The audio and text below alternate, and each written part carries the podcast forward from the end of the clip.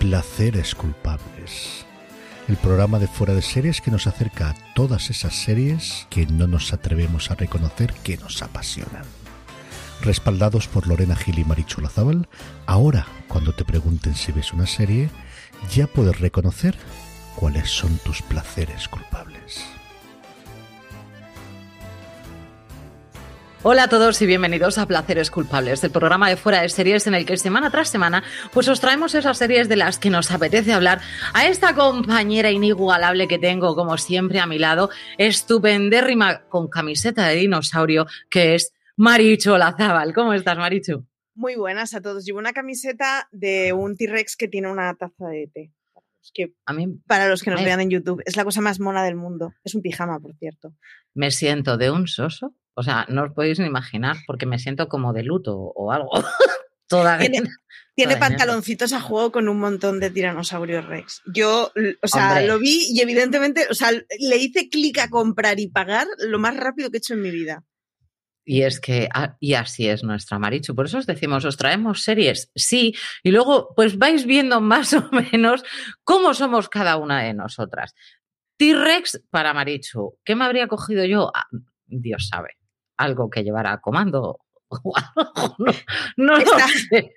Algo con glamour y balas. No, pero he encontrado, yo no me acuerdo, es cierto, es cierto, pero eh, hace poco vi una camiseta que, eh, que ponía algo así como, juégatelo con- juégatela conmigo, tiene que estar divertido. O sea, ¿sabes? O sea, ese tipo de cosas, yo sé mucho más de ese rollo. Querida Marichu, ¿qué has estado viendo? ¿Cómo llevaste el calamar, pulpo o sucedáneo, sepia? He acabado con el juego del calamar. Serión, serión. O sea, Serio. serión. Lo tenéis que ver. Además, eh, necesito comentar el final de la serie. Necesito Venga. urgentemente comentar el final de la serie. A ver si mañana escribo ya un artículo, porque eh, eh, el cuerpo me pide mambo después de ese final y los que lo hayáis visto ya me entenderéis. En fin, leedme esta semana en lo que escriba del juego del calabar. He visto o vi Midnight Mass. Lo siento muchísimo. Todo lo que oigo son críticas positivas. A mí me aburrió soberanamente y lo dejé, no sé si en el tercer o cuarto episodio, y dije, estos screens no son para mí. Y ya está, y lo, lo abandoné terriblemente. Y ahora no hago más que oír a gente hablar bien de la serie, pero a mí no consiguió atraparme. He visto Fundación, qué magnífico primer episodio, qué rabiada el segundo. Eh, o sea, Lleva quejándose, vamos, me ha dicho, hola, he visto el segundo. O sea, ya, ya ibas mal, Marichu, con este Voy- tema. llevo todo el día apretando los puñitos porque el primero es un, un ejercicio de ciencia ficción clásica, completa bien la obra, rellena huecos muy bien, es como, me encanta, me encanta lo que están haciendo, aparte una borrachera de dinero increíble. Llega el segundo y me mete en una situación sentimental que es como, no, el amor lo estropea todo. En fin, Dice ella, con su camiseta de T-Rex y su tacita de té, super mona, super love todo, y de repente el amor lo estropea todo, queridos míos. vamos a ver. Es que en crimen, ciencia ficción y fantasía épica no puedes meter amor, lo chafa todo, es un coñazo, no le interesa a nadie. En fin, he visto Doctor Death, aún no sé muy bien de qué palo va este tipo, he visto los tres primeros, creo, y de verdad que es que no le acabo de pillar el punto a la serie, o sea, no, no, es un, la historia está basada en hechos reales, digo basada y no sé hasta qué punto, ¿eh? o sea, no es un true crime, no os lo tomáis como tal pero es un cirujano que básicamente estropeaba a toda la gente que intervenía, les, les buscaba la ruinita y les jorobaba el cuerpo. Y aún no sé si es que el tío es un torpe de narices, si es que le ha dado una chaladura y ha olvidado absolutamente todo lo que sabía, o es que el tipo tiene muy mala baba y disfruta destrozando la vida de la gente. No consigo entender el punto. Yo hay algo que me estoy perdiendo. En fin, Esta es la de Joshua Jackson, si no me equivoco, ¿no? Sí. Y Yo opto por la opción C. Yo opto también por esa, pero tampoco es una cosa que la dejen como muy claro. Hombre, cuesta pensar que alguien llegará a ser titulado y pasará los mm, múltiples años primeros de especialización y toda la pesca eh, matando gente, así que se supone que eso tiene que ser un poco vocacional, pero realmente tampoco no lo explotan mucho. Eh, siguiendo con el tema médico, seguimos viendo Scraps. Dios mío, qué magnífica es esa comedia, qué bien aguantado el tiempo, qué divertida es. Me he puesto a ver a Pebío eh, por influencia tuya. ¿Y qué tal? ¿Lo llevas? Solo he visto los cinco primeros. Y es comedia, sí que le doy margen. Pero ah, no me acaba de entusiasmar. Eso es lo que me pasó a mí y ya te digo, también, también te digo que era porque el tono del humor que tiene a, a, mí no me termina de captar porque es demasiado estridente para mi cabeza. Para Pero, mí es poco estridente. Ves, cada uno tiene su... A mí no, no llega al punto de desbarre total, pero supongo que seguiré con ella porque además alguien la tiene que cubrir, así que está bien. Que pero el protagonista me encanta, ¿eh? Ojo, sí, eso sí, eso sí. Eh, estoy con Vigil, Mm, es una serie de submarinos nucleares, no hace falta que os diga nada más. Esto ya lo tiene todo. Lo único que no tiene son rusos, pero hay submarinos y hay riesgo nuclear, que es todo lo que se le puede pedir a una, a una serie de submarinos. Y he visto el final de Lucifer. ¿Qué cosa más? Te he visto sufrir en Twitter con el final de Lucifer. Como es la última serie que ibas a traer hoy, si te parece, comentamos un poco qué nos ha parecido ese. Yo la he visto también, porque además vi que ya estabas tú ya metida en, este, en estas camisas y en estas once varas, y dije. Pues yo también, no vaya a ser que mi marichu me la quiera comentar después y yo no soy como otras que no ven Vano Brother. Entonces, Estoy en ello, estoy en ello, le estoy Este- poniendo estoy buena en. Le estoy poniendo fe, le estoy poniendo fe. Entonces, cuéntame, ¿cómo has visto tú el final de, de Lucifer? Porque a mí la A ver. anterior me pareció una locura, cholada total, que no me gustó casi Nada. nada. Y, sin, em- y esta la he visto por ya, por terminar la serie, que no me incitaba a terminarla por, por lo que había visto previamente. Y sin embargo, he dicho, amén. Me ha Lucifer". encantado, me ha encantado. Eh, a ver, es un final bien queda. Es un final para dejarnos a los fans satisfechos. Sí. Y no detallo más spoilers, pero no es un final que digas, uh, rompedor, transgresor, pero es que me gusta el final que dan. Es, es un final que es bonito, es un final en donde todos los personajes ven su respuesta, es un final que no deja grandes descarnados y al final es, es, es un final que, que demuestra que Lucifer se ha ido convirtiendo en una serie mucho más coral y más interesante de lo que pintaba al principio. Es decir, al principio molaba porque era el diablo, había alcohol y señoras con poca ropa. Y vale, pues guay, mola, uh, se mete orgías. Pero ha llegado un momento que Lucifer ya no es eso, eso es una cosa muy distinta. Y está muy bien porque al final es como muy quedar en paz con lo que se ha convertido la serie. Y lloré, o sea, pero a mares, a mares. Y esto en mi caso no es spoiler porque yo puedo llorar, vaya bien, vaya mal o vaya regular. O sea, pero es que estaba tres episodios antes ya llorando con unos lagrimones como puños. Pero de solverme el moco, ¿eh? de tener que poner el pause y me voy a por un paquete de Kleenex porque esto está empezando a ser poco higiénico. O sea, no podía. No, no, o sea, yo estaba viendo eso y estaba viendo a la gente con sentimientos y a la gente explicando cosas de sus sentires y, y ya está, y me ponía a llorar. Y así me pasé Yo no- las últimas dos horas de la serie. Yo no, o sea, yo, yo no he llorado, yo digo la verdad, o sea, yo no he llorado con el final de Lucifer y a mí los finales así que tienen, que te tocan eh, un poquito el- la patata, como aquel que dice, a mí esas cositas de decir que, te- que tengo mis sentimientos y eso. Pero creo que mm, el punto que le da en este caso el protagonista, eh, fíjate, uno de los capítulos que creo que fue el penúltimo, la despedida, como si dijéramos que él se va, se va despidiendo así un poco de cada personaje. eh, lo veo más entrañable por el lado humano en este sentido que, que le damos a, a Lucifer.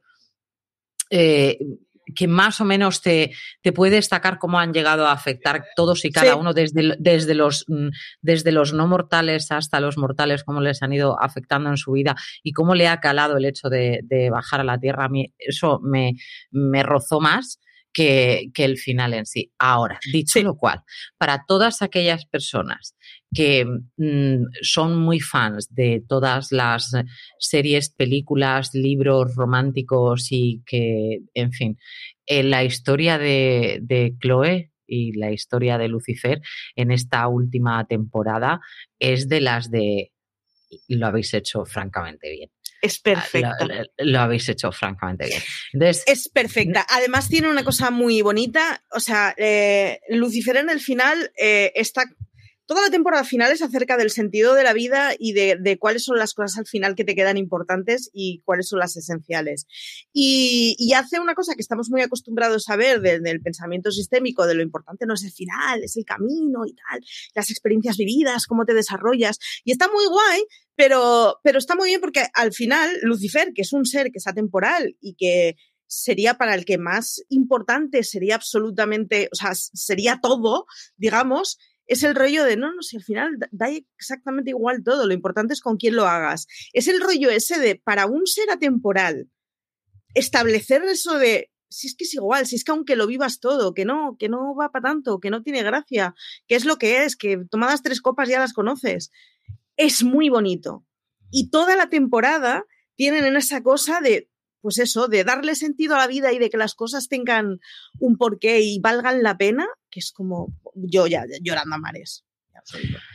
Yo creo que tiene un cierre eh, merecido, es decir, es que no se merecía la temporada anterior, eh, francamente, porque Lucifer era vamos a poner unas comillas giga enormes, pero vale, es un procedimental rollo Castle o rollo Bones o rollo tal, pero con un ser celestial, que estupendo y que además no niega en ningún momento quién es, ni otra cosa que claro, vaya si te lo es Es muy divertido. Pero a medida que se van eh, alejando las temporadas y que nos vamos acercando más hacia el final de las temporadas, ya es mucha gente la que sabe que Lucifer es Lucifer. Eh, ya hay mucha gente que sabe mm, que ha venido su madre, ha venido su padre, el Espíritu Santo, la madre que nos trajo. Es decir, aquí ha venido ya todo el mundo a la Tierra a visitarla en plan, venga, vamos a hacernos una escapada por aquí. Entonces, mm, había muchas cosas, en mi opinión, ¿eh? había muchas cosas que no tenían nada de sentido. No. No quiere decir que, que Lucifer de la Tierra tenga. No quiero decir eso, quiero decir que han cerrado bien todos y cada uno de los personajes. Sí. En justísima, justísima medida lo que más esperabas que fuera a pasar, que decías, pasará esto, pero no me hará excesiva gracia en mi cabeza, le han llegado a girar para que te encaje en tu cabeza y digas, es que eso era lo justo. han sido muy, muy justos con todos y cada uno de los personajes. El final del todo de la serie me parece espectacular en ironía y en, y en saber hacerlo y en dulzura y en absolutamente todo es como que por fin le cuaja todo, cuaja todo el universo en su cabeza y todo lo que él venía con tantísimas dudas, por fin las aclara en su vida. Entonces, me parece que, queda tan bien cerrado que da gusto ver esta última temporada, francamente lo digo. A mí me ha gustado muchísimo. La otra, por cierto, es que como es la temporada final, pasa muy desapercibido, pero yo creo que es la mejor serie que ha tratado el Black Lives Matter. Eh, Amenadiel se ve metido en el asunto de la discriminación policial en el mundo negro. Digamos así, para no soltaros spoilers. Eh, es muy, muy chulo porque la solución pasa porque nos impliquemos absolutamente todos. Que lo diga yo, que vivo en un barrio en el que no hay población negra prácticamente, tiene mucho menos impacto, pero desde el punto de vista estadounidense, en donde la convivencia entre razas es súper cotidiana más de lo que pasa en España, porque hay más población negra de la que hay en España, el rollo ese de, no, no, tío, tienes que implicarte, que por cierto es el, último tipo de mensajes que se está oyendo la comunidad LGTBI en España también. En, en, este tipo de causas tienes que implicarte. Solo se soluciona si los privilegiados se remangan y lo toman como propio. Y está muy bien cómo explica el rollo del Black Lives Matter. Sí, que, sí, que mola mucho, que todo lo que queráis. Pero mientras la población blanca, que es la que está mandando en Estados Unidos, no se lo tome como propio y decida que también se van a implicar en eso, no deja de ser eh, el que está tratado como una minoría y como segunda intentando defender sus derechos. Está muy bien explicado. Y además de una forma muy bonita y cerrado de una forma muy feliz sin necesidad de prometer cosas que no pueden prometer, digámoslo así. O sea, es bonito, pero no es la cosa de es todo súper sencillo y esto con que lo decida uno se arregla. No es ese pensamiento naif, pero sin embargo es una cosa bonita. Está muy bien tratado. Lucifer, yo creo que compensa verla. A todos los que a lo mejor en esa anterior temporada dijisteis, ¿Seguimos o no seguimos? Yo creo que es el momento en el de decir sí. Es, ahora es cuando la retoman francamente bien. El hasta. podemos decir lo que queramos decir. El papel de Chloe Decker, eh, esto es como lo de Patrick Dempsey se ha ido de Anatomía de Grey. Si se hubiera ido Chloe Decker, pues hasta luego, ¿sabes? Sí, porque no, sí. es, no, no es la protagonista adecuada para él, pero porque es soseta la pobre. Pero cierto es que en esta última temporada, incluso ella mejora. Sí. Y ya con eso es decir bastante en, en Lucifer. Ay, Marichu, se nos ha ido Lucifer, se nos, se nos va Tomelis, que se nos ha ido que no. Se nos ha ido una de las procedimentales eh, y da penita, da penita, la verdad, porque mm, no sé, tengo la sensación últimamente de que nos quedan pocas procedimentales con un poco de enjundia, pero bueno. Sí, es cierto, porque yo, yo tampoco estoy enganchada a ninguna así que pudiéramos decir, uh, uh, uh, uh, que va, ni muchísimo No. menos. Te cuento cosillas que he visto esta semana. Cuéntame. Han vuelto, han vuelto Chicagos, claro, pues sí. Yo, Chicago PD, que era la que más me gustaba, no me preguntéis por qué la abandoné, porque soy así, que que os diga. Pero sí que seguí con Chicago Fire y Chicago Met, estoy muy contenta. Para todos aquellos, ¿ha, ha llegado ya Chicago Met a España? Marichu. creo que no. Entonces, no os digo mucho. Perdonad, excepto- creo que no, pero es que tengo que reconocer que los Chicagos los tengo muy fuera de pista y estaba intentando recordar si en las agendas semanales de streaming lo había le- leído y yo diría que no han vuelto los Chicagos. A ver, como, como spoiler. Venga, va. Como spoiler así un poco tontorro, pero vale, desaparecen personajes de Chicago Med. Yo he aplaudido tanto rato, además es que empecé, le di al play, empezaron a desaparecer personajes los cuales no me hacían ninguna falta y estuve así todo el rato, bravo, bravo, que continúe, que continúe. Realmente, mm, Chicago Metro es una serie que me entretiene, pero que no me fascina, y Chicago Fire me entretiene más mm, que Chicago Med, así que, y lo es- Chicago Fire es la que mejor llevan desde mi punto de vista. ¿Qué he seguido viendo? Más, obviamente, porque ya, ya esto es repetición sobre repetición, voy como Marichu. Eh, ha vuelto The Voice en Estados Unidos, es, en este ¿En caso España con, también? con Kelly Clarkson, con Ariana Grande, con Ah, The. Voice de la voz. Yo pensaba que decías Sí. The Voice de Amazon Prime. No The Voice de la Voz, que es el programa que yo veo, es sí o sí, señoras, canten y Marichu llora, y yo veo tranquilamente y disfruto como una enana. Em, enganchadísima de nuevo a Primos Lejanos, porque claro, tengo a mi hija, que es lo que más me...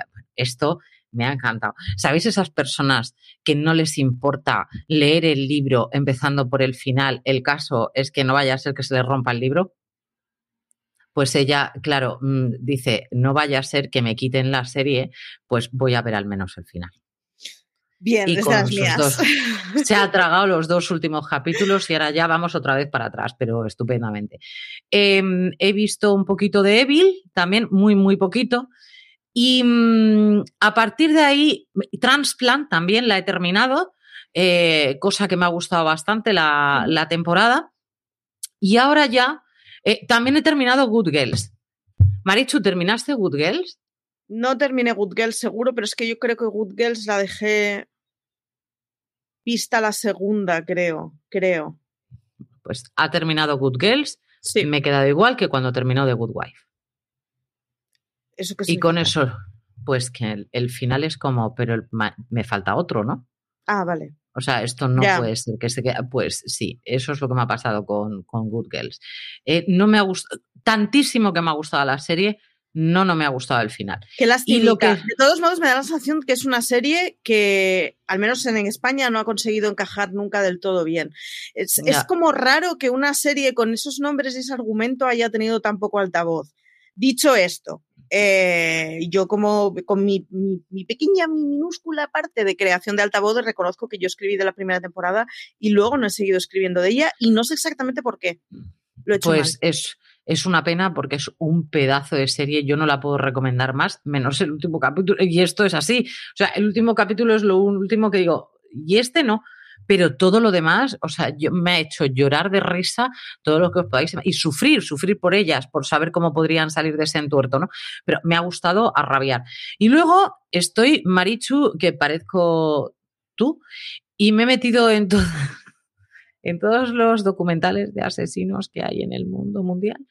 Y estoy viendo Killer Cases, Sí. que, que lo he terminado ya, que estuvimos hablando la semana pasada, que te, te proporciona todos los puntos de vista, desde el asesino hasta la víctima, el detective, ¿vale? Luego es, hay, esta a mí me tiene, hay dos que me tienen bastante loca. Otro, otro se llama Cold Cases, que ahí son pues esos casos que se quedan ahí olvidados de la mano de Dios y que en todos los pueblos de Estados Unidos en los que yo viviría ahí es donde matan a la gente. Yo ya he llegado a esa conclusión y donde están todos los casos que nadie abre en la vida hasta que se descubren 32.000 años más tarde. Ostras, el otro día tú me mandaste una fotografía con una cinta de vídeo en donde ponía cold cases. Yo la verdad es que lo miré como muy en diagonal, o sea, no me fijé y pensé que estabas volviendo a ver Cold Case, la serie procedimental que en España fue Caso Abierto, creo que se llamaba. Sí, ah, amiga, o sea que no, que te estás viendo un true crime que se llama Cold Cases. Este no lo Cold Cases, brutal, brutal, brutal, porque además es Claro, ¿cómo después? Claro, aquí hay mucha ayuda de, de toda la parte de ADN. Ojo, claro, que es lo que no tenías X años antes. Es que estamos hablando de casos de los años 80, de los años 90 y que hasta que no han pasado los 20 años siguientes y que de repente un detective que en aquel momento cuando sucedió el crimen probablemente él tenía 10 años, ahora decide que este caso le parece interesantísimo, que lo va a abrir y que, mira, se me ha ocurrido a mí que ese bote, ¿por qué no? Eh? Nadie lo, lo cogió para huellas o para ADN o para lo que sea, ¿no? Y a partir de ahí es cuando se descubre quién ha sido y ya incluso padres, madres y tal han fallecido, ya no saben quién ha sido la persona que, mató a su hija, hijo o lo que sea. Me, ha gustado muchísimo, pero el que me deja mm, totalmente sin aliento desde el... O sea, se llama The Killer Speaks. Y son entrevistas al, asesino en concreto o asesina. Y te cuenta cómo sucedió. Igual que tú y yo estábamos hablando de Lucifer. Qué bien. Con la misma serenidad, tranquilidad, en muchos casos, o sea, en muchos casos, en todos los casos, una frialdad excesiva, pero no en plan, no te lo cuento robóticamente, sino que te lo cuento tranquilamente, que son dos cosas distintas. Entonces, lo que me gusta mucho de, de esta parte es el psicólogo qué hay detrás de todo esto. Hay varios psicólogos, ¿no? Que son especialistas en. Y entonces va identificando los rasgos de esta persona y va diciéndote, pues mira, en este momento esta persona lo que está haciendo es mintiendo porque tal, o ha tenido este tipo de vida, o esto no es excusa para, lo que está haciendo refugiarse en. Entonces, te explica muy bien la psique que, tiene el, asesino, mientras que tú lo estás viendo al asesino. Asesino es estupendérrimo y fenomenal. Le, pones otra ropa que sabes que no es de presidiario y claro, te tima. Te tima porque es una seguridad y una tranquilidad hablando como si estuviera tomándose un café. Sí. me ha dejado tan fuera de lugar que digo, mm, esto, claro, todavía no los he terminado todos. Em, ahora estoy con, el caso de una, de una mujer, y, pero mm, las asesinas y los asesinos, la diferencia es brutal, ¿eh? cómo hablan unos y cómo hablan otros. Las mujeres en este caso tienen eh, otro lado del cerebro funcionando mientras están hablando contigo e intentan darte mm, unas excusas más razonables, mientras que el hombre no. Yo he estado viendo, por cierto, el documental que hay en Netflix de los crímenes, o sea, de los crímenes de los atentados del 13 de noviembre de París, el de Bataclan, que ha, pasado la historia como el de Bataclan, pero es mucho más que el de Bataclan. Yo prácticamente había olvidado un mogollón de esas noches, o sea, de esa noche. Y está narrativamente muy, muy bien para los que escribís historias, porque absolutamente todo el relato se hila solo con declaraciones de testigos. No hay voz en off está muy bien, narrativamente es una preciosidad. Y luego además es explicado en primera persona, pues desde bomberos y, y personas de emergencias a testigos que hubo. Está muy, muy, muy bien el documental desde muchos puntos de vista, pero sobre todo narrativamente es muy interesante. Así que echadle un ojo. ¿A poco que escribáis historias, contéis historias, narréis historias? Echadle un ojito. Esta semana estamos así, estamos hardcore, ¿eh, Marichu? No estamos así. Eh, Yo me paseo siempre entre las Gilmore y, y, algo de True Crime, o sea que. Yo porque tengo a primos lejanos, sino de verdad que yo creo que está. Y porque y mi hija me dice, mamá, ¿te vienes a ver Perfect Strangers? Y digo, hija, sí, me siento a ver contigo Perfect Strangers. Porque digo, si no, yo creo que pierdo el juicio. Porque no puede ser, o sea, es los crímenes son tan tan, tan abrumadores y de verdad que están muy bien hechos. ¿eh? Los, los, documentales que estoy viendo son casi todos de una temporada y tienen unos 9, 10 capítulos, pero francamente te dejan el alma. Que este es el mundo en el que vivimos, ojito. E insisto, Marichu, ya no puedo irme a vivir a ningún pueblo así. Mm, Voy a morir fijo. O sea, y me van a, además van a descubrir quién 30 años más tarde. Yo así no se puede vivir, jamía, así. Sí. No se puede. Yo reconozco que vivo muy feliz en un edificio en donde somos 64 puertas. Y mm, en verano estuve en una casa de baja densidad, de esta de pues, si te matan, no te van a encontrar en 10 días. La vida. y, fenomenal. Esa semana no vi True Crime, no os digo más. esa semana todo lo que vi fueron dinosaurios tomando el té y este tipo de cosas. Totalmente.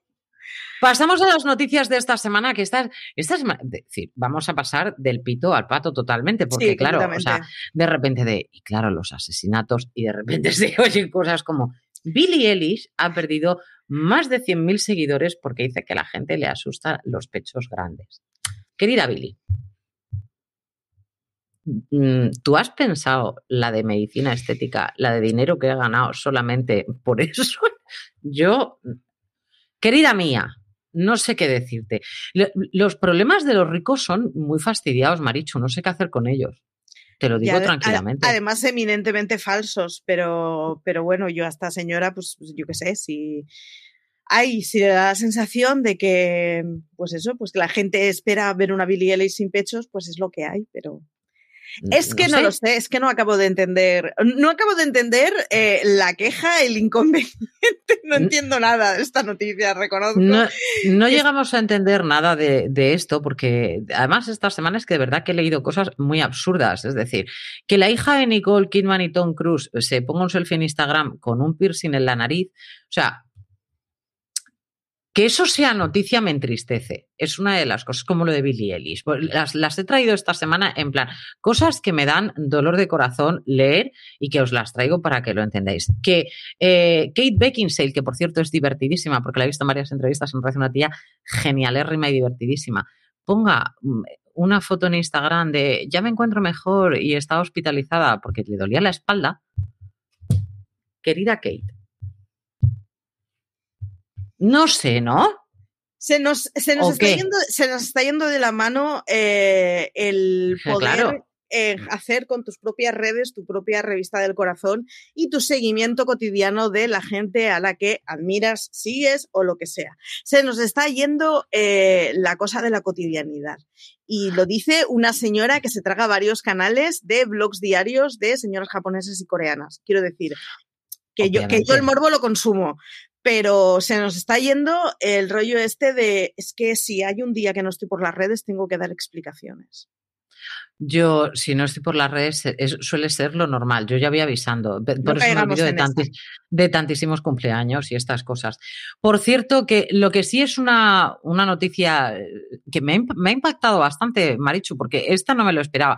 Igual que no me esperaba que se muriera el queridísimo Omar Little de, de, de que bien llevaba una vida de drogadicción detrás muy, muy grande. Es decir, ahí le encuentras esa parte en la que eh, se ha muerto de la misma forma. Tampoco nos vayamos a echar las manos a la cabeza. Pero sí que me ha tocado bastante. A mí, lo que pasa es que a mí Omar Little me tenía totalmente enamorada. O sea, era una cosa por demás como trabajaba ese hombre, a mí me tenía rota. Pero el que sí que me ha dolido mucho que se muera ha sido Willy Garson, que lo conocimos en Sexo Nueva York, la, mayor, la mayor parte de nosotros, pero que yo le tenía muchísimo más cariño por White Collar. Porque el papel que hace en White Collar con el que yo creo que es el hombre con la mejor sonrisa del mundo, que es Matt Bomer, eh, está más dolido, Marichu. ¿Qué quieres que te diga? Está dolido y no sé cómo queda su presencia en Just Like That. Eh, hasta lo que yo sé no está nada grabado de él, así que habrá que hacer cambio de guion. Pero es una de esas cositas que, que, que da lastimurri porque es uno de los primeros Estoy intentando hacer memoria, pero si no es de los primeros referentes abiertamente homosexuales y con pluma, sin ningún tipo de complejo ni de justificación, no andará lejos que de los que hayamos visto en televisión así, sin necesidad de que sea una historia que te hable de cómo una persona. No, en, en el caso que tenía Will Garson o su papel en Sexo en Nueva York, lo bonito que era es que, que era gay, pero su lógica no es que fuera gay. o sea, era, era mucho más, era lo que tendría que ser eh, un universo moderno en el que se pudieran hacer papeles que no giraran alrededor de eso, pese a que mucho de su papel giraba alrededor de eso, con su contexto social, pero porque mm, sexo en Nueva York ya era muy marujismo en ese sentido. Pero era un, uno de esos papeles normalizados que estaban como muy guays, la verdad. Yo es de los primeros que recuerdo. El otro día estuve intentando hacer memoria de papeles previos que hubiera visto con pluma muy abierta y pues eso, que no necesitaran justificarse y, y es que no recuerdo muchos más anteriores. ¿eh? Yo, en este caso, eh, sé que Willy Garson, lo estuve leyendo en uno de los artículos, que él, previamente a hacer el papel en Sexo Nueva York, sí que hizo una especie de, de estudio en el que en el que quería saber si realmente la comunidad gay eh, su papel insultaba de la manera en la que él creía que lo iba a interpretar. Y decían, no, no, sí, es que hay muchos que de hecho son, son, tienen ese aire concreto que, que vas a interpretar tú, ¿no? Y él se quedó en ese sentido bastante más tranquilo.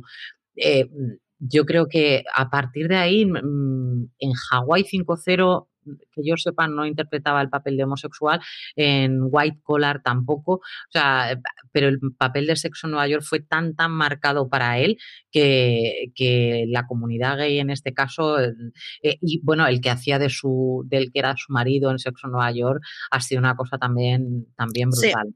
Luego el, tipo, si ves su ficha en IMDB, eh, este señor lleva trabajando desde los años 80. Quiero decir, claro. que tenía el tipo mucha experiencia.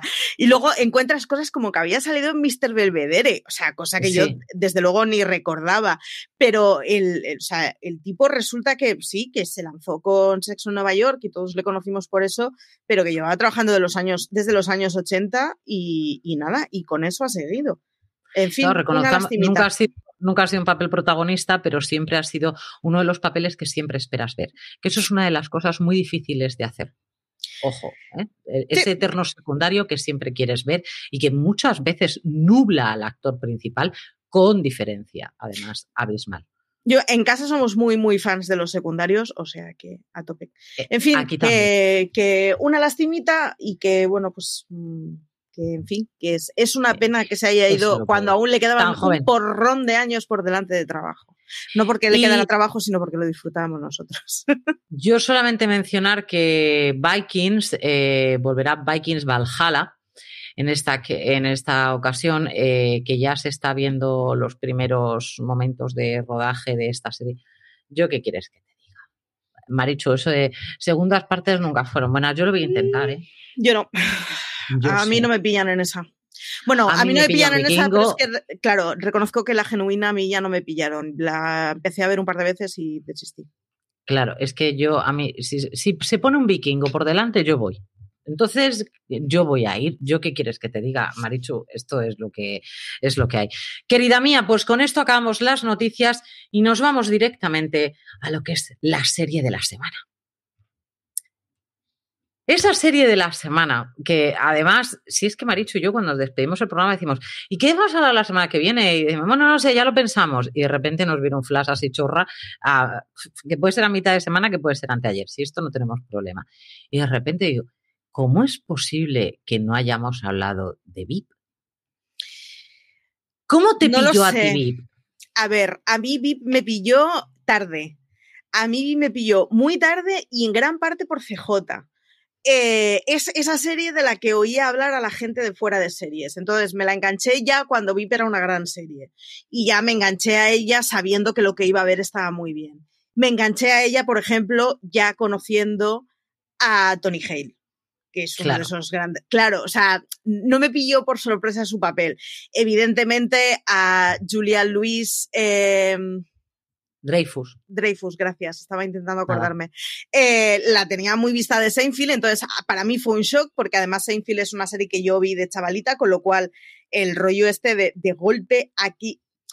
En Seinfeld el cariz cómico de ella era el menor cómico de todos los que había. Y de golpe te la encuentras aquí y dices, ¡hola! Vaya actrizaza que yo vi de chaval así con toda naturalidad y sin dar demasiada importancia.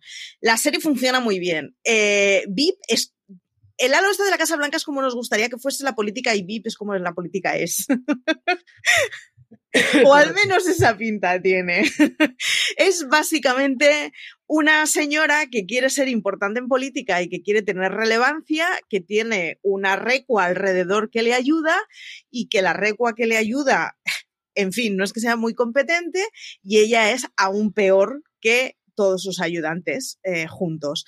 Así que es muy divertida, crea muchas situaciones completamente incómodas y además eh, vivió entre los años de 2012 al 2019. Así que ha pillado unos años de política curiosos para hacer una comedia, una comedia como esta.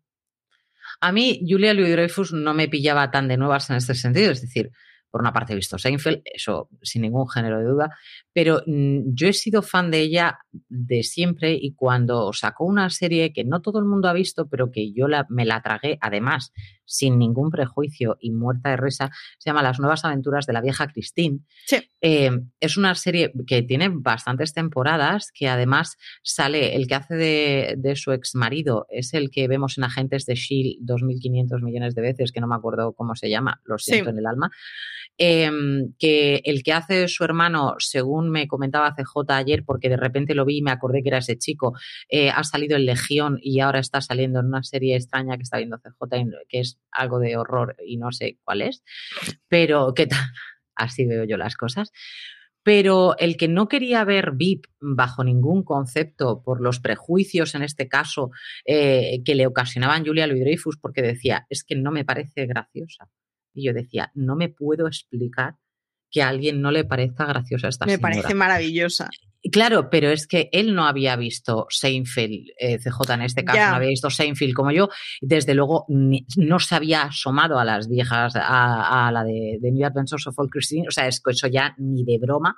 Y le dije, mm, es Julia Louis Dreyfus, yo la voy a intentar y es de política cosa que ahí es donde me estás dando justamente en todo el guantazo que yo no vería ni de broma. O sea, ni de broma. Yo si es de política intento escapar, pero seguro. Y sin embargo, CJ, además tienes que entender de política, tienes que entender de política estadounidense, que no es lo mismo. Claro, es decir, es una cosa en la que cuando te van a hablar de las elecciones tú tienes que entender cómo se eligen. Y, no, es, eh, no es una cosa tan sencilla a menos que tengas a una persona al lado como este J que te lo explica, vamos, se lo sabe de arriba abajo, izquierda y derecha. No, y en general está, está, muy bien porque habla de la, de la, política cotidiana siendo una vicepresidenta, quiero decir, de altas esferas de política pero te habla de mecanismos estadounidenses.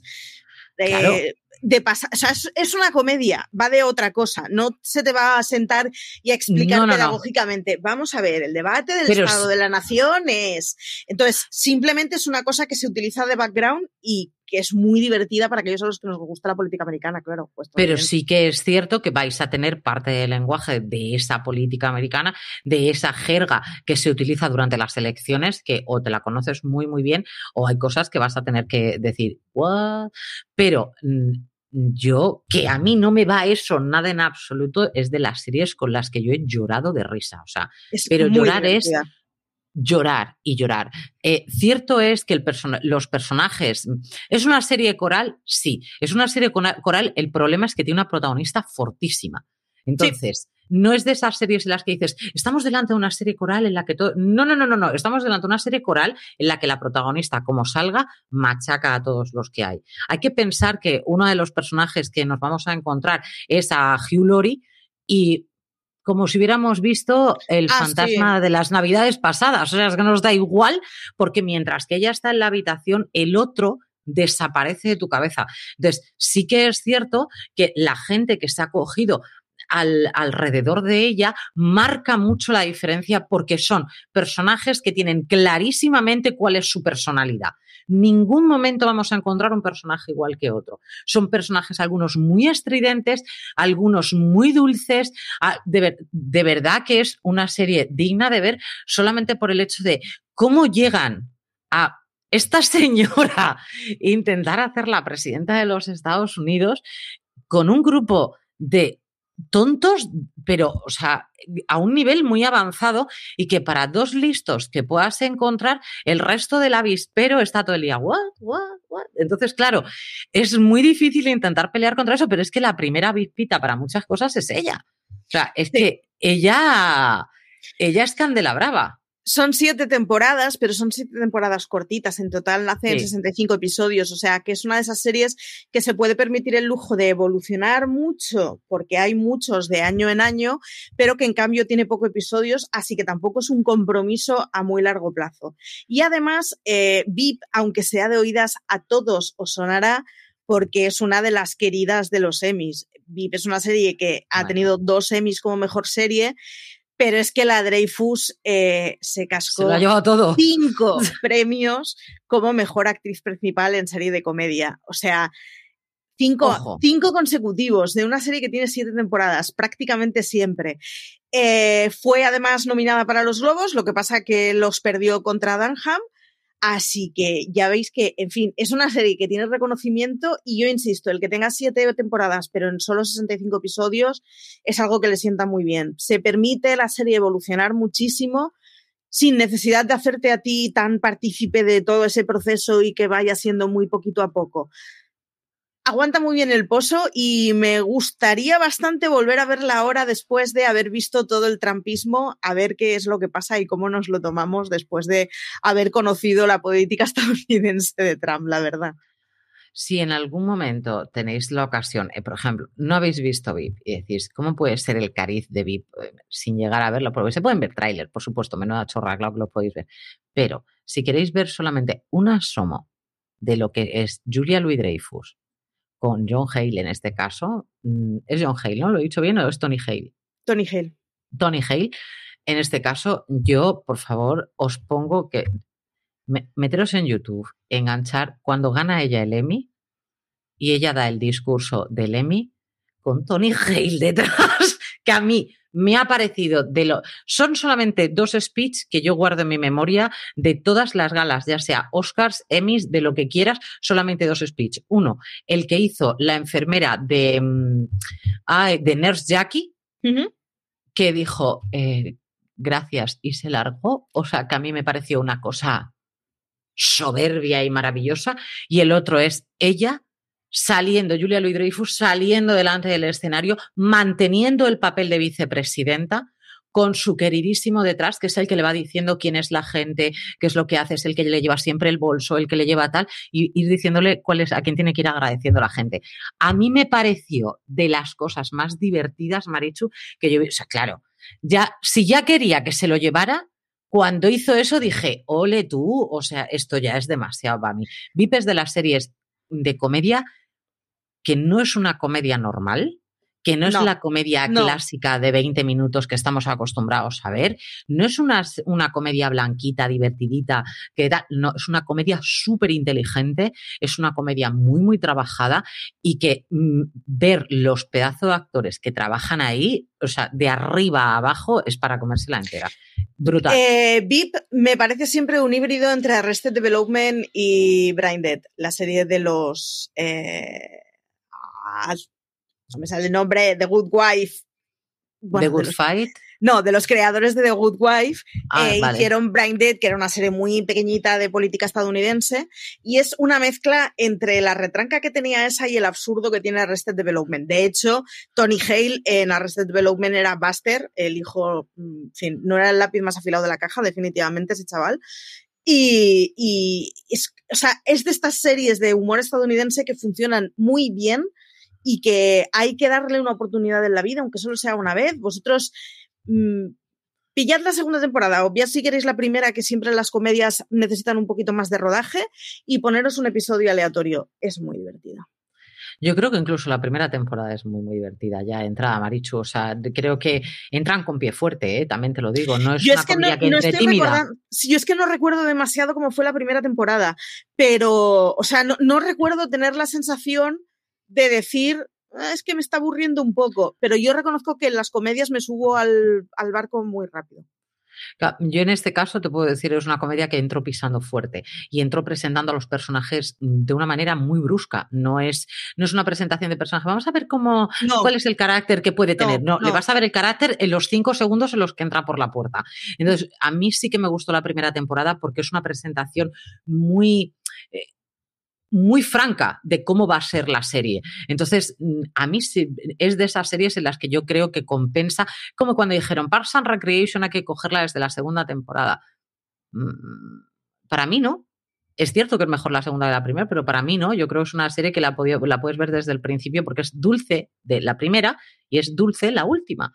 Entonces, te la, no te han engañado en ningún momento. De hecho, va mejorando, pero no te han engañado. VIP no engaña desde el primer capítulo. Te vas a encontrar y te van a dar de bofetones que vas a disfrutar como una loca. Sí. O sea, yo creo que es una de las series recomendadísimas, que por eso la hemos traído hoy, que es una comedia inusual, que fíjate, tiene más yo no he visto Arrested Development, eh, obviamente a lo mejor por la temática, por lo que tú me quieras decir o por los personajes, pero fíjate, ese, esa brusquedad de humor y tal, a mí me, me, tiene el, tiro a scraps. Podría estar en esa cuerda, sí. Podría estar en esa cuerda de humor que se aleja de la sitcom familiar tradicional, Exacto. que tiene un humor no políticamente correcto, pero no yendo de chico malote, es simplemente que es un humor muy cafre. O sea, no, no, intenta romper barreras, es que son cafres. Sí, que tiene ese tipo de cosas que, funcionan muy bien. Eh, VIP además tiene unos diálogos maravillosos. O sea, mm, eh, está hecho por gente que sabe más que leer y escribir y se nota. O sea, yo me pongo con el papelito y a mí no me sale VIP los personajes están extremadamente cuidados. Yo, a todos los que sois eh, muy seguidores de, CJ Navas, mm, con pocas series le he oído yo reírse tanto como con Beat. Es muy buena. Y, CJ Comedias, no. Y sin embargo, esta era de las que no fallaba, vamos, ni una. Y incluso ha vuelto a ver cosas desde el principio, porque es que, francamente, es una serie muy, muy buena. Así que este es el placer culpable que hemos traído esta semana. Dios dirá cuál será el de la, el de la semana que viene. No sabemos si Marichu vendrá con T-Rex tomándose el té, porque Marichu nos sorprende también cada semana. Queridísima Marichu Lazabal, ¿dónde nos pueden encontrar y escuchar y, pues a ver, si esta es la primera vez que llegas a nosotros, nosotros somos Fuera de Series, venimos de fuera de series.com, que es un medio de comunicación en el que hablamos a diario de series, artículos, noticias, críticas, absolutamente todo. Pero además en YouTube, en iVoox, en Spotify, donde sea que nos estás escuchando, tenemos programas semanales. Actualmente estamos haciendo tres semanales, más o menos. Y nada, nosotras nos podéis encontrar todos los martes en Placeres Culpables y podéis encontrar a CJ Navas, señor del, al que hemos citado varias veces hablando de VIP esta semana en el streaming de los jueves junto con Álvaro Nieva, que es el jefe de nuestra redacción. Así que nada, en fuera de series en todos los medios, en todas las plataformas y en todas las redes sociales. Queridos míos, como siempre, nos veremos dentro de una semanita para hablar pues de esos placeres culpables que a nosotras nos apetece. Puede ser una serie actual, puede ser una serie de hace muchísimos años, pero el caso es que nos apetece traerosla y contárosla como siempre aquí. Así que, como siempre, muchas gracias por acompañarnos. Hasta la semana que viene. Gracias.